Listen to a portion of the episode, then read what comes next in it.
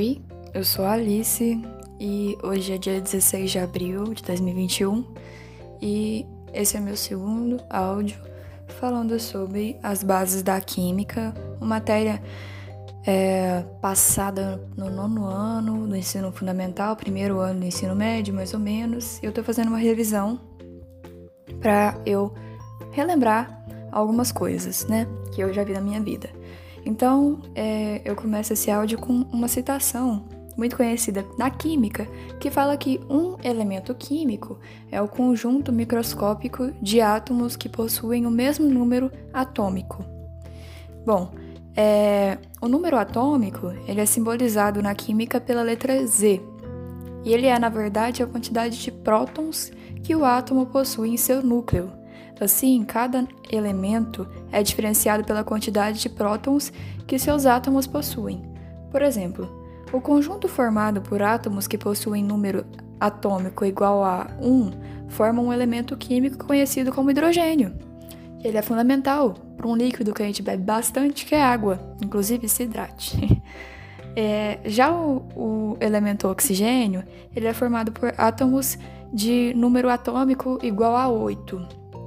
E dessa maneira, um átomo isolado também representa um elemento químico, porque ele forma um conjunto unitário, único, de átomos. É... Atualmente, são reconhecidos oficialmente na química cerca de 115 elementos químicos, com propriedades bastante diferentes uns dos outros e outros que até se assemelham uns com os outros. Enfim, por isso, os elementos eram, é, eles são organizados em ordem crescente de número atômico, em colunas. É, essas colunas são chamadas de família. Em horizontal, uma linha horizontal, são os períodos, é, formando o conjunto que é conhecido como tabela periódica, que em 2019 completou, se eu não me engano, 150 anos.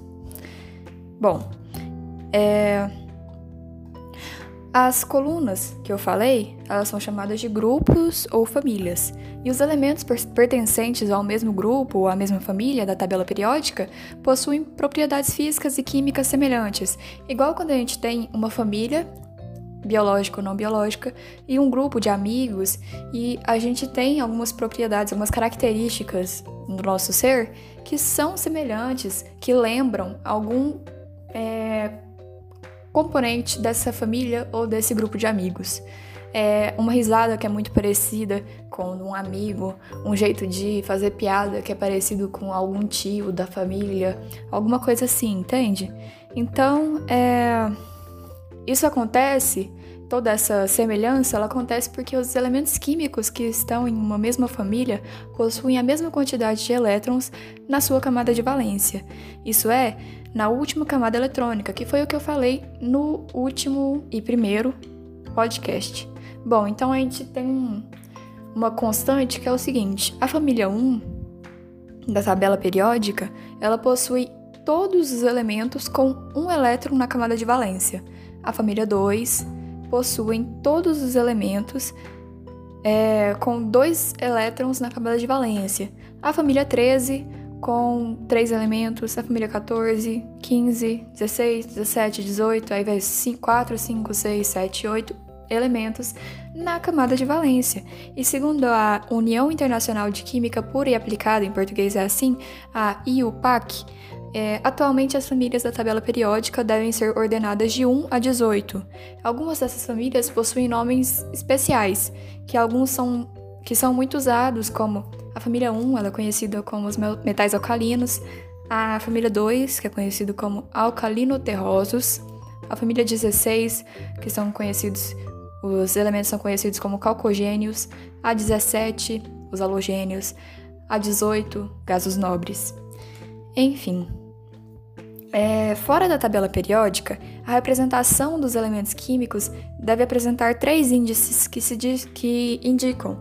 O primeiro é o número atômico Z, o segundo é o número de massa A, que corresponde à soma dos prótons com os nêutrons no núcleo atômico. Então, se você receber um, pro, um problema que pergunta qual é a massa desse elemento X e ele indicar é, uma quantidade x, y de prótons e uma quantidade z de nêutrons, é só você somar que você tem a massa, o A.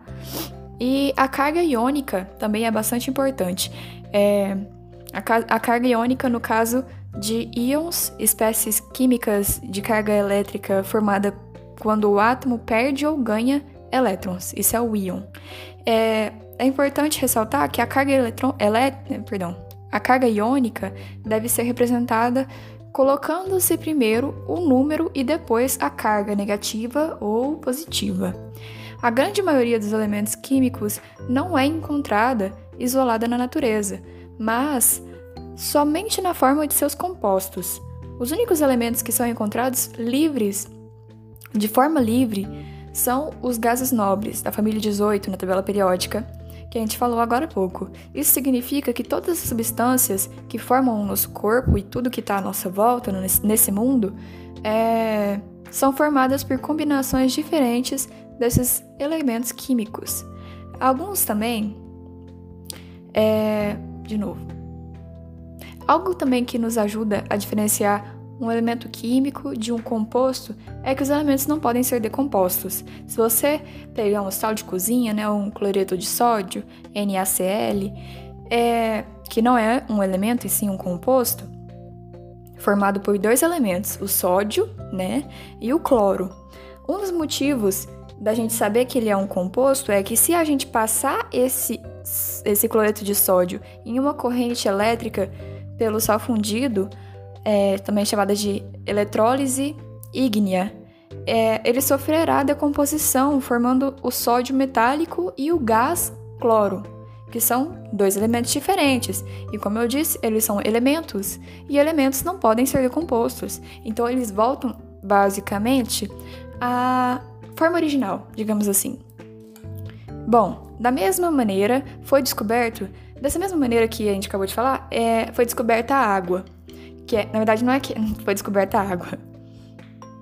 Da mesma maneira que aconteceu com o cloreto de sódio que a gente acabou de falar, a água também ela era pensavam antigamente que ela era um elemento, mas, né, depois do cloreto de sódio descobriram que a água é um composto químico, um composto de hidrogênio e oxigênio.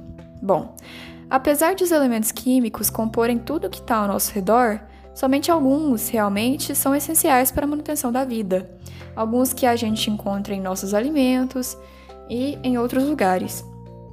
O oxigênio, muito importante para a nossa respiração, o carbono, que é muito importante para muitas coisas que acontecem é, física e quimicamente no nosso corpo, o hidrogênio, que é um dos compostos da água juntamente ao oxigênio, é, o nitrogênio, que é muito importante, o cálcio, que fortifica os nossos ossos, o fósforo, que também é muito importante, o potássio, o enxofre, o sódio, que é um componente do nosso sal de cozinha, o magnésio, que é muito encontrado em alguns chás, o cloro, que é muito importante também, e por aí vai.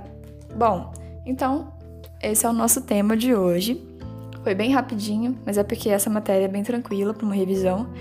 E a gente falou nesse podcast sobre o número atômico, Z, a organização dos elementos na tabela periódica, as famílias, a representação dos elementos fora da tabela periódica, o número de massa, representado pela letra A, a carga iônica, decomposição dos compostos químicos, elementos essenciais para a manutenção da nossa vida humana. Então é isso. É... Esse é o nosso assunto de hoje e eu espero vocês no próximo podcast. Tchau!